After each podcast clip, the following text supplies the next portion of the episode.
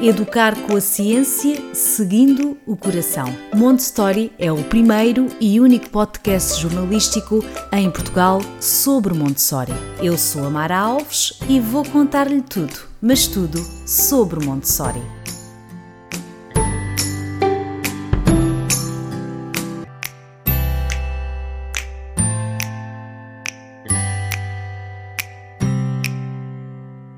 Olá a todos, bem-vindos ao podcast Montessori. O tema de hoje é bastante montessoriano, diria eu. Vamos falar da preparação do adulto enquanto educador. Isto pode parecer estranho para alguns que podem estar a perguntar: mas é preciso uma pessoa se preparar para educar uma criança? O instinto não chega?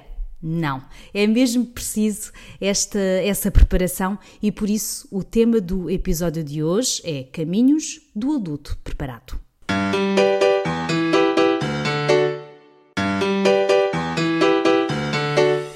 Formada em Psicologia, Mona Ramos é um nome conhecido no mundo Montessori no Brasil.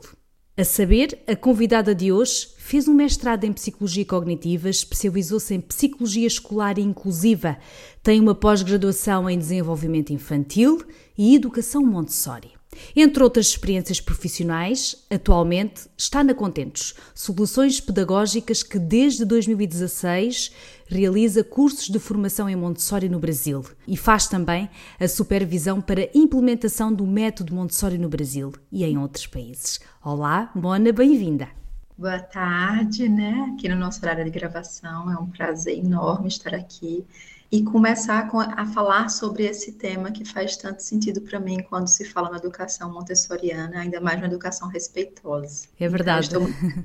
Obrigada eu. eu. Eu digo aqui aos nossos ouvintes que foi um ano, eu estou há mais de um ano, acho que é mais de um ano, não é que nós eh, tivemos o, o primeiro contacto, mas a Mona é uma pessoa muito ocupada a nível profissional, foi difícil, já tínhamos uma marcação, mas depois acho que ficámos ambas doentes, não foi possível, mas aqui estamos. Hoje para presentear os nossos ouvintes com uh, o fantástico testemunho da Mona e o seu, a sua experiência. O seu currículo é extenso, com vasta experiência na área da psicologia. A minha primeira pergunta é: onde é que Montessori entrou? Quando é que Montessori entrou na sua vida? É uma pergunta muito interessante para iniciar a nossa fala, até para reconhecer de que lugar né, o meu discurso vem. E eu fui uma aluna montessoriana, felizmente, tive o grande privilégio de estudar na escola montessoriana dos 2 até os 10 anos de idade. E eu tenho certeza que isso transformou algo profundamente em mim, mesmo que eu não tivesse consciência plena na época. Algo muito especial, de uma grande potência, já estava sendo alicerçada.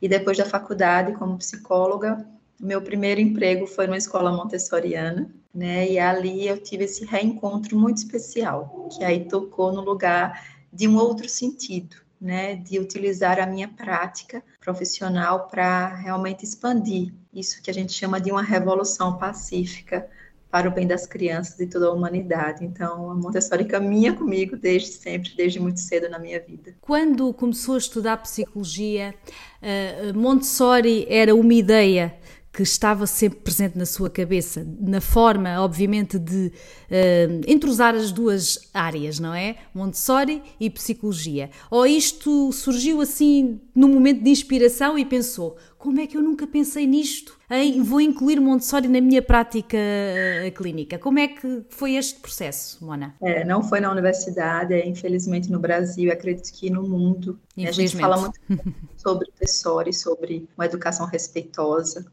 É, mas foi depois no encontro profissional e sentindo sensivelmente é, o que chegava para mim em termos de demanda e muito pouco aceitando o que o, o, o discurso tradicional de olhar para a educação, para a criança e para o seu processo educativo, né? E aí nessa inconstância, nessa inquietude de encontrar um caminho de verdadeiro sentido para mim, eu me deparei novamente com a Maria Montessori, né, acolhendo tudo isso e apontando um caminho que não é sobre ela, é sobre olhar respeitosamente e profundamente a criança.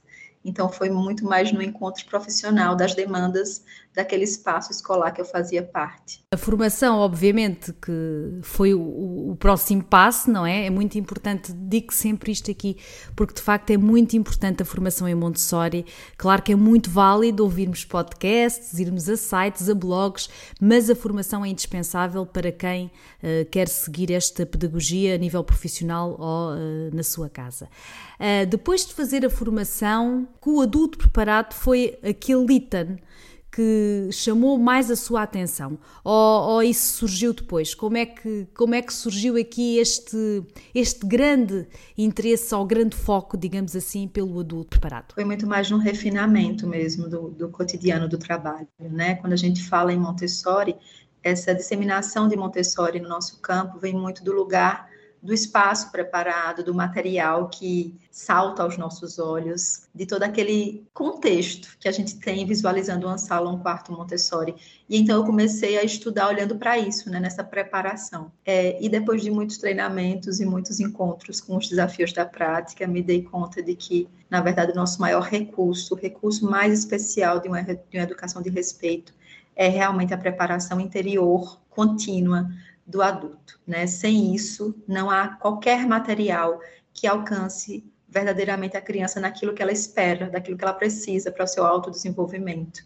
Então, foi muito mais nesse processo de evoluindo na, na, na intervenção contínua, evoluindo no estudo aprofundado do material, foi muito mais esse insight que a Maria Montessori já deixava claro desde o início, né? Às vezes é a gente que não consegue meditar profundamente na sua palavra, quando ela fala que é o autoexame contínuo, é esse processo de autoanálise metódica que é o que precede todo o método. Então, eu cheguei também me conectando com o lugar de psicóloga, né, que é um lugar mais que a gente já fica nesse processo de autoconhecimento contínuo. Eu cheguei felizmente ao lugar que me conecta mais profundamente com o campo Montessori, que são esses caminhos é, vastos, incertos, mas muito especiais da preparação interior do adulto. Para quem não conhece, ah, ou para quem não sabe, em Montessori nós temos um dos pilares, é o adulto preparado. Montessori é uma das pedagogias que contempla de facto o papel do adulto. O que é que isto significa? Significa que Maria Montessori, portanto a cientista que criou este método, teve a preocupação com o adulto, portanto com o educador, com os pais. Neste sentido, tem que haver então uma certa preparação. Nós batemos muito na tecla que só uh, o instinto, não é? O instinto maternal, o instinto paternal não é suficiente.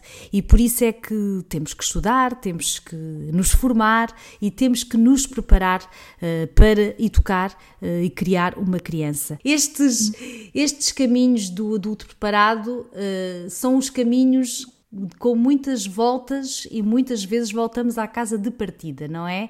Eu queria que a Mona para já explicasse aos nossos ouvintes, nas suas palavras, obviamente, o que é isto, o do adulto preparado, e por onde é que devemos começar? Uma pergunta que talvez valesse uns 10 podcasts, mas eu vou tentar resumir com o que eu acredito, com o que faz mais sentido na minha caminhada, é, no meu convívio diário com esse tema.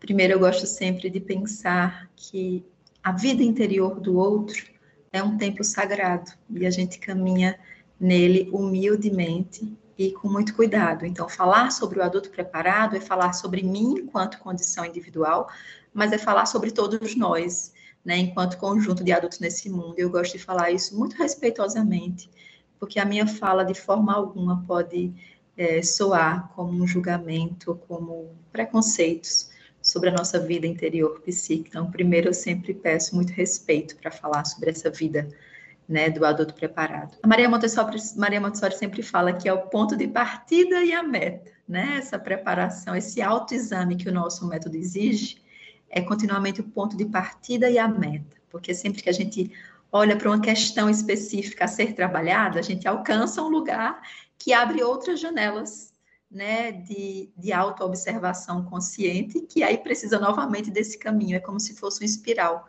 né, que evoluísse, precisasse voltar para tocar num outro ponto e depois evoluísse, é, e são caminhos que não dá para ser comparados. Então, a primeira perspectiva de se entender é que esse caminho da preparação do adulto é muito particular. né? Não há um currículo a ser estudado que seja que valha para todo mundo. Não há pressuposições. E contínuo, não é? É importante dizer, é contínuo, não, não pensem que, fique, que, que vamos seguir os passos que a Mona vai dizer e que ficamos preparados, não é? é? É um caminho para toda a vida, não é? Exatamente, é esse ímpeto continuado de confiarmos que podemos ser pessoas melhores pelas crianças, mas principalmente por nós, né? Nós falamos de educação que salva as crianças, mas na verdade, se nós estivermos disponíveis realmente para é, fazer esse processo de autoavaliação, autorreconstrução, quem é muito mais salvo somos nós, né? Eu sei, eu sou experiência disso, né? Dessa salvação.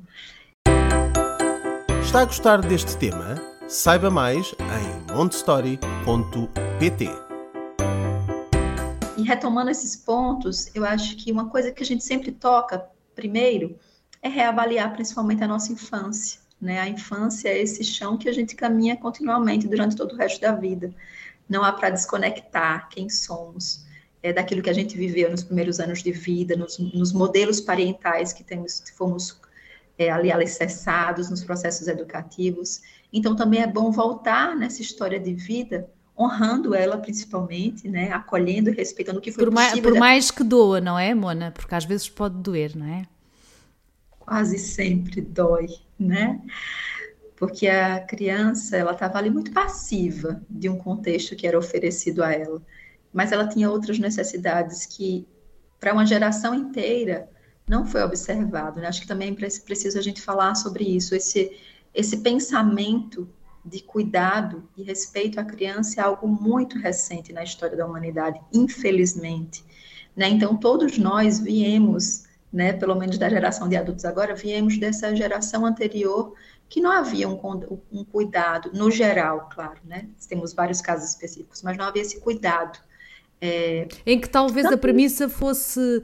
Às vezes ainda há pessoas que dizem isso, não é?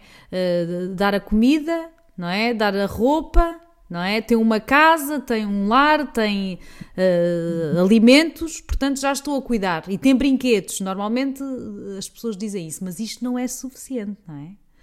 Né, essa higiene física, essa segurança física são importantes, mas a Maria Montessori inaugura um termo que chama higiene psicológica.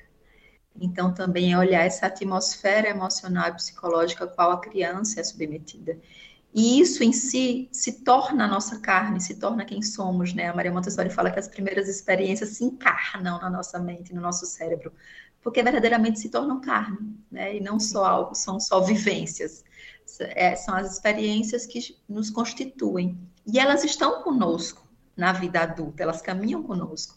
Então, o processo de adulto preparado também é importante ser iniciado com essa reavaliação, né? O que é que eu trago? Desses modelos que fizeram sentido num momento da vida, mas que hoje não faz mais sentido para mim. E, e, normalmente, Mona, uh, uh, as mães e os pais, obviamente, quando perante uma criança se sentem desafiados, é precisamente aí que importa entender porque é que há atitudes na nossa criança que nos tiram do sério, passa a expressão. Porque normalmente isso tem muito a ver com a nossa infância, não é? Imaginem aquelas mães que, não, que, cá, a mínima coisa gritam, já nem para falar na palmada, porque nós sabemos que acontece. De qualquer maneira, tudo isso tem a ver quase sempre, eu não digo que sempre, mas vá, quase sempre, porque não, não, não sou psicóloga para poder dizer isso, não é? Mas quase sempre tem a ver com a nossa infância, não é? E por isso é que importa muito observar, uh, auto, fazer a tal autoanálise, por mais que doa. Há pessoas às vezes que dizem, mas eu não quero mexer nisso. Pensem que é para o bem da vossa criança. Será que não vale a pena uh, fazer essa autoobservação, por mais que doa, não é? E uma coisa que a gente precisa pensar que a nossa infância não é algo estático, que está fechado, estagnado na nossa memória.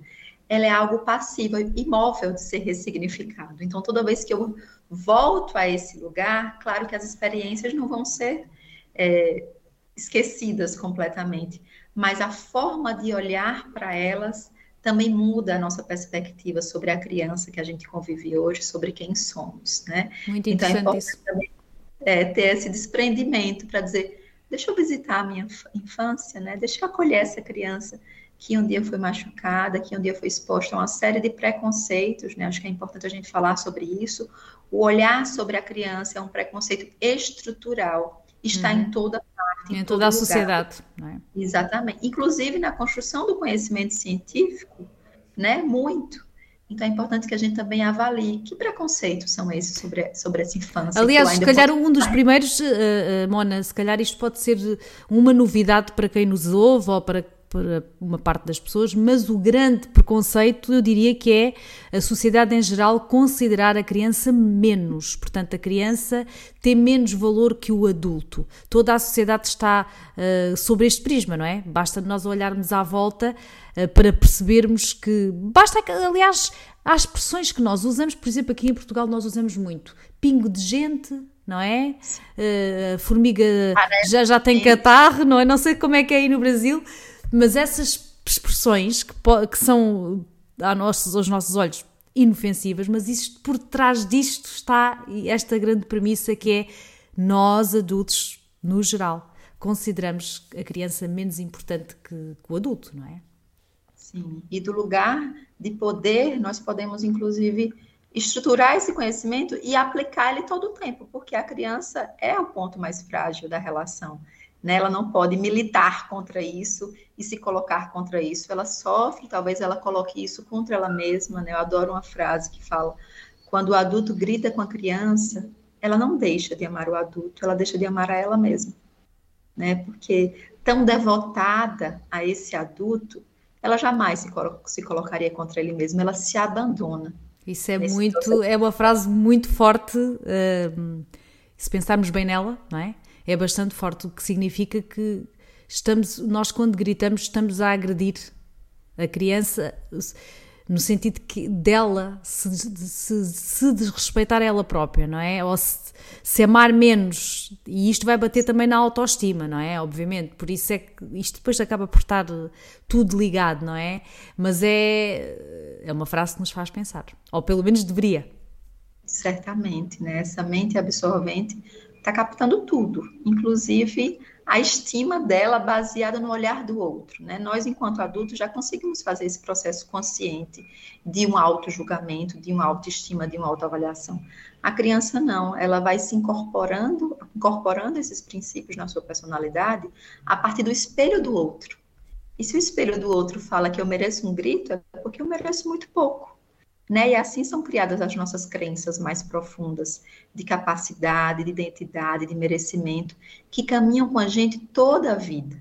Né? E às vezes esse grito do adulto com a criança não é direcionado à criança, é direcionado àquela, aquele momento na sua história de vida que ela foi sufocada e agora ela precisa gritar, ou ela precisa agora colocar uma opressão nessa criança para se justificar que um dia foi oprimido, né? E essa relação de oprimido opressor, como Paulo Freire fala fantasticamente, sim, sim. vai se reconstruindo em cada geração, né? Se repetindo em cada geração. Parece que é então, é um pra... género, Mona, peço desculpa, parece também às vezes que é um género de vingançazinha interna, uhum. interior, inconsciente, que, que se faz, é, é quase gritaram comigo ou eu sofri Portanto, eu agora vou fazer, eh, vou ter esta atitude para poder vingar-me. Isto pode soar muito forte, mas eu penso que isto a nível de, eh, até a nível da psicologia tem explicação, não é? Isto pode de facto acontecer. Sim, é um princípio geral, claro que não cabe a todos os casos, né? A gente olha para a vida psíquica muito particularmente, mas de forma geral, a nossa estrutura social levanta não só na relação do adulto com a criança, mas na relação daquele que comanda a sociedade, do mais rico com o mais pobre, enfim, com o mais forte com o mais frágil, a gente acaba intuindo ou internalizando passivamente a, a constituição e a compreensão de que um dia eu fui oprimida. Então, o que resta para mim é, quando eu estiver no lugar de poder, é também oprimir, para assim saciar essa uhum. dor emocional que é minha, né? Então, é importante sempre avaliar, né, e aí já é um caminho desse adulto preparado, é, avaliar esse grito foi para quem? Né? Foi para essa criança? Esse grito fala sobre o quê? Né? Esse grito está sendo uma expressão de que dor? É a Sim. minha angústia de lidar com essa criança ou a angústia de lidar com questões interiores? Né? E como eu disse, não há um currículo pronto e acabado para dizer quais são os caminhos do adulto preparado. Isto são pistas, não é, Mona? São assim umas pistas. eu gosto sempre de pensar que onde está o nosso conflito, ali está o nosso caminho de cura. Então, se, se esse grito é o que vem, né, aí está indicando que talvez exista uma dor para ser olhada, acolhida, né, porque também esse processo é um processo que requer um tom de muito acolhimento, de muito alto amor, de muito autocompaixão. Se esse processo foi conduzido, for conduzido como uma forma da gente atestar em nós mesmos o nosso erro, a nossa pouca competência, a nossa fragilidade, acaba sendo muito duro e muito rígido, né? E a gente vai se colocando no lugar de culpabilização. E no lugar de culpa, a gente não se expande, porque a culpa é algo estático. Existe um lugar que você fica e você fica paralisado. A culpa paralisa. Como, é e a culpa é uma, é uma das sensações que, que as mães, sobretudo as mães, eh, vivem com culpa, não é? Aliás, parece que também toda a sociedade faz questão de, de nos fazer sentir culpadas. A criança não come, a culpa é da mãe. A criança uh, está a ser mal comportada, a culpa é da mãe. Portanto, é, tudo gira em torno da mãe. Neste processo de consciência não é, do, do adulto, do adulto preparado, esta autoanálise, esta observação para a nossa infância e também para as atitudes que temos no presente com, com, com os nossos filhos. Uh, o que é que podemos fazer para mudar então estes comportamentos que nós, como pais, uh, temos esses comportamentos, mas depois sentimos-nos culpados, não é? O grito, a palmada, o castigo, tudo aquilo que hoje sabemos, porque temos essa informação, não é de todo uh, bom para o desenvolvimento da criança, digamos assim. Mas o que é que fazemos, Mona? O que é que, por onde começar para esta mudança? Porque isto é uma mudança, não é? Isto é uma mudança interior, não é? Mas é uma mudança que temos que começar por algum lado, não é? Sim. E uma mudança que se edifica muito mais no processo do que nos resultados, né? Então, essa constante disponibilidade emocional de abrir espaço. Então, se há um conflito, se há uma relação, um comportamento inadequado, deixa eu abrir espaço um pouquinho para refletir sobre isso né? De onde vem esse comportamento? O que, que diz sobre mim, sobre essa relação? Como é que eu posso rever ele e talvez trazer algumas inferências da minha vida que estejam ali alicerçando esse próprio comportamento? E novamente, num processo muito de autoacolhimento, a gente precisa se ver como um sujeito integral. E como sujeito integral, faz parte de quem somos as nossas luzes e as nossas sombras. Fugir das sombras faz, faz com que a gente o tempo todo esteja fugindo de se ver como um sujeito inteiro. Né? E a nossa inteireza vem também desses lugares que às vezes nos causa constrangimento e dor. E tá tudo bem olhar para isso, né? É seguro, é seguro voltar o nosso olhar interior para aquilo que não é tão bom na gente. E a gente primeiro acolhe respeitosamente, né? Como eu falei antes, é um caminhar de um tempo sagrado que exige um passo humilde de respeito e autoacolhimento, autoaceitando que chegamos até aqui porque foi o máximo que conseguimos fazer, mas o nosso ponto de poder é agora. Então, tomando consciência, isso em si já é uma mola Já é tudo, não é? Tomar consciência já é tudo. Obrigado por ouvir este podcast. Clique em seguir para ouvir os próximos episódios. Uh, depois dessa tomada de consciência e, e dessa análise, qual é que é a, a, a, próxima pista, a próxima pista, digamos assim? Eu acho que é se conectar com ferramentas que lhe alcancem interiormente.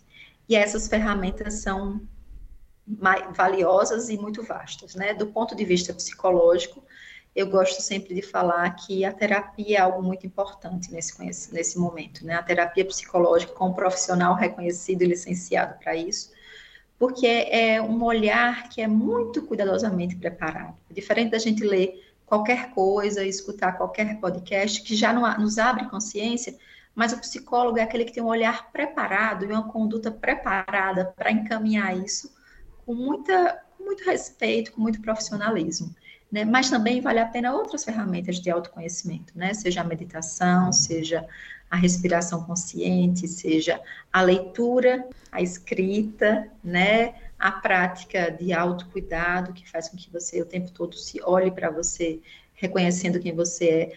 Enfim, são várias as ferramentas. A gente precisa encontrar aquela que nos conecta, porque não há regra geral para isso. Né? Sim, sim, há pessoas Mas... que, que se podem conectar a ouvir uma música, não é? E outras que se, seja mais fácil essa conexão através da escrita ou da leitura. Aqui o importante é, é também encontrarem dentro de vocês, não é? Esta, o que é que vos faz bem? Porque às vezes quem é mãe e quem é pai, nós temos uma coisa que é a falta de tempo. Não é? As pessoas dizem não tenho tempo, mas às vezes, se tentarem acordar, às vezes nem que seja 10 minutos, um bocadinho antes, já é bom, não é, Mona? Estar ali a fazer aquilo que for o melhor para si. Se for a meditação, é a meditação ou a yoga, por exemplo, uh, é esse momento que tem consigo. E isso é que é importante aqui, não é? Ter esse. de estar consigo própria, porque só tendo esse tempo de estar consigo própria é que conseguimos chegar a este primeiro passo que, que a Mona já falou, que é a tal autoanálise. Pensarmos nas nossas reações com os nossos filhos, pensarmos aquilo que não gostamos, que é que, que é que nós fizemos que ficou ali a remoer. Mas para que isto aconteça é preciso tempo, não é? É preciso parar, Mona, sobretudo. Sim. E não é só a quantidade de tempo, né?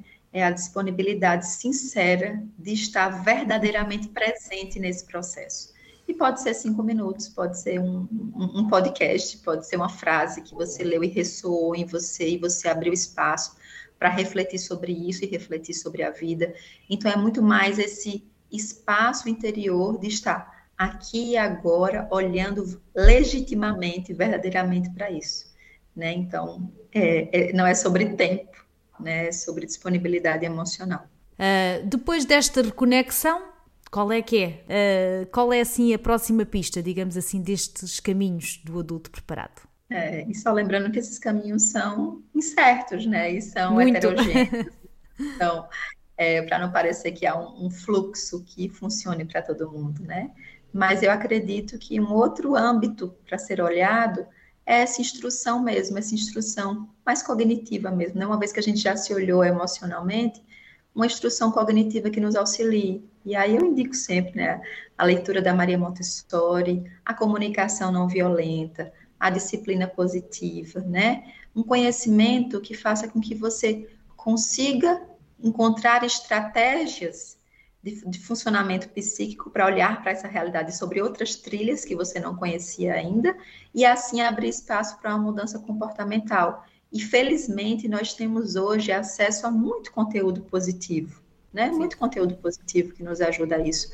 Uma outra indicação minha contínua é a leitura da Brené Brown, que é uma psicóloga que estudou por muitos anos né, a vulnerabilidade, a coragem. Aqui em Portugal, só dizer aqui um, uma nota, não se esqueça do que vai dizer, o livro desta autora é A Coragem de Ser Imperfeito. Sim, tem alguns TEDs dela que valem muito a pena ler.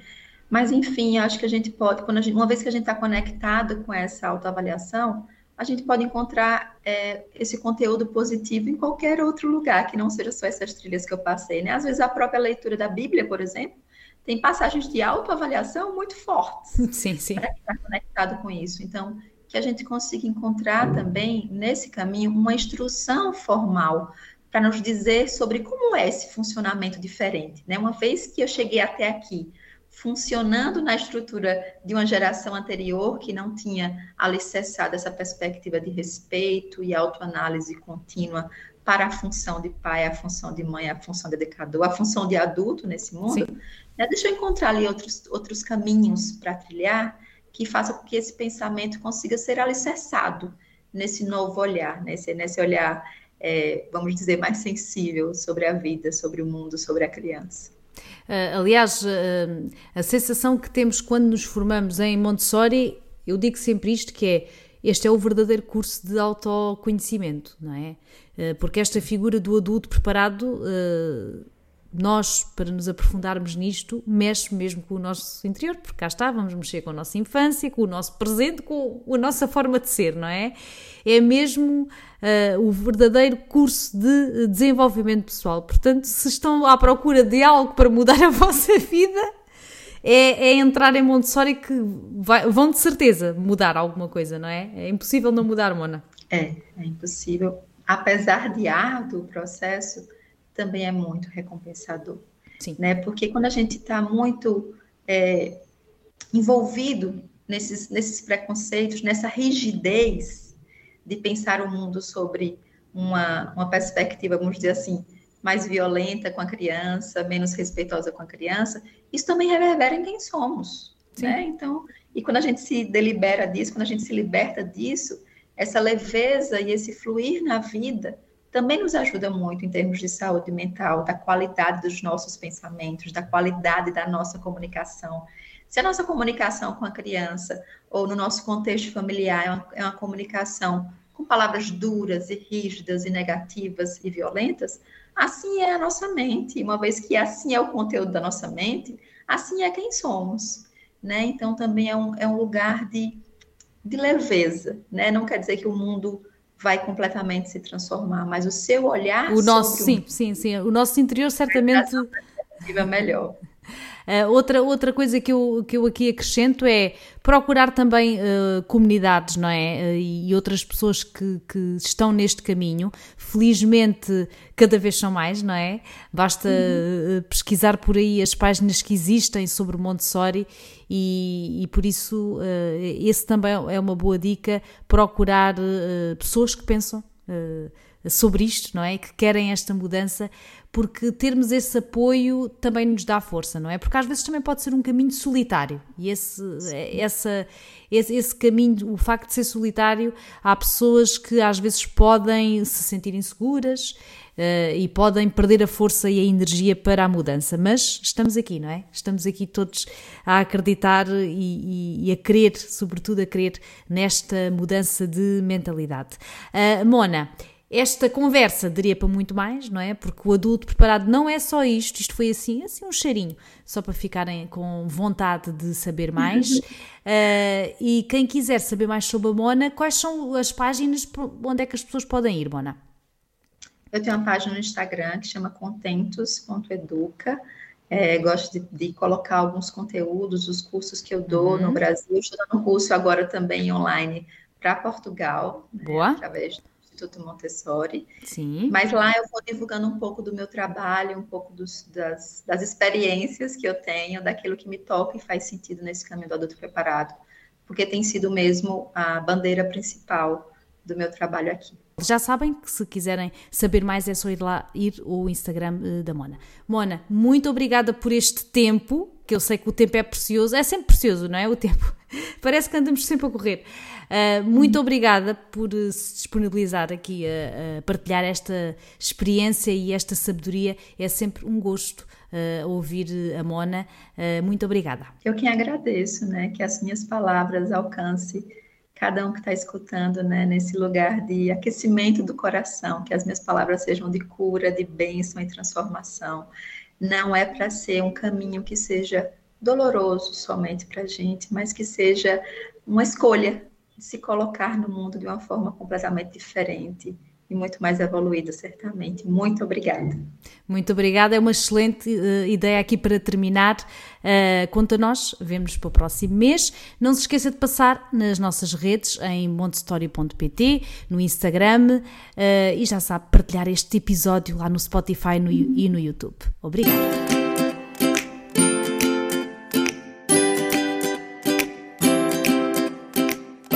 Educar com a ciência, seguindo o coração. Montessori é o primeiro e único podcast jornalístico em Portugal sobre Montessori. Eu sou a Mara Alves e vou contar-lhe tudo, mas tudo sobre Montessori.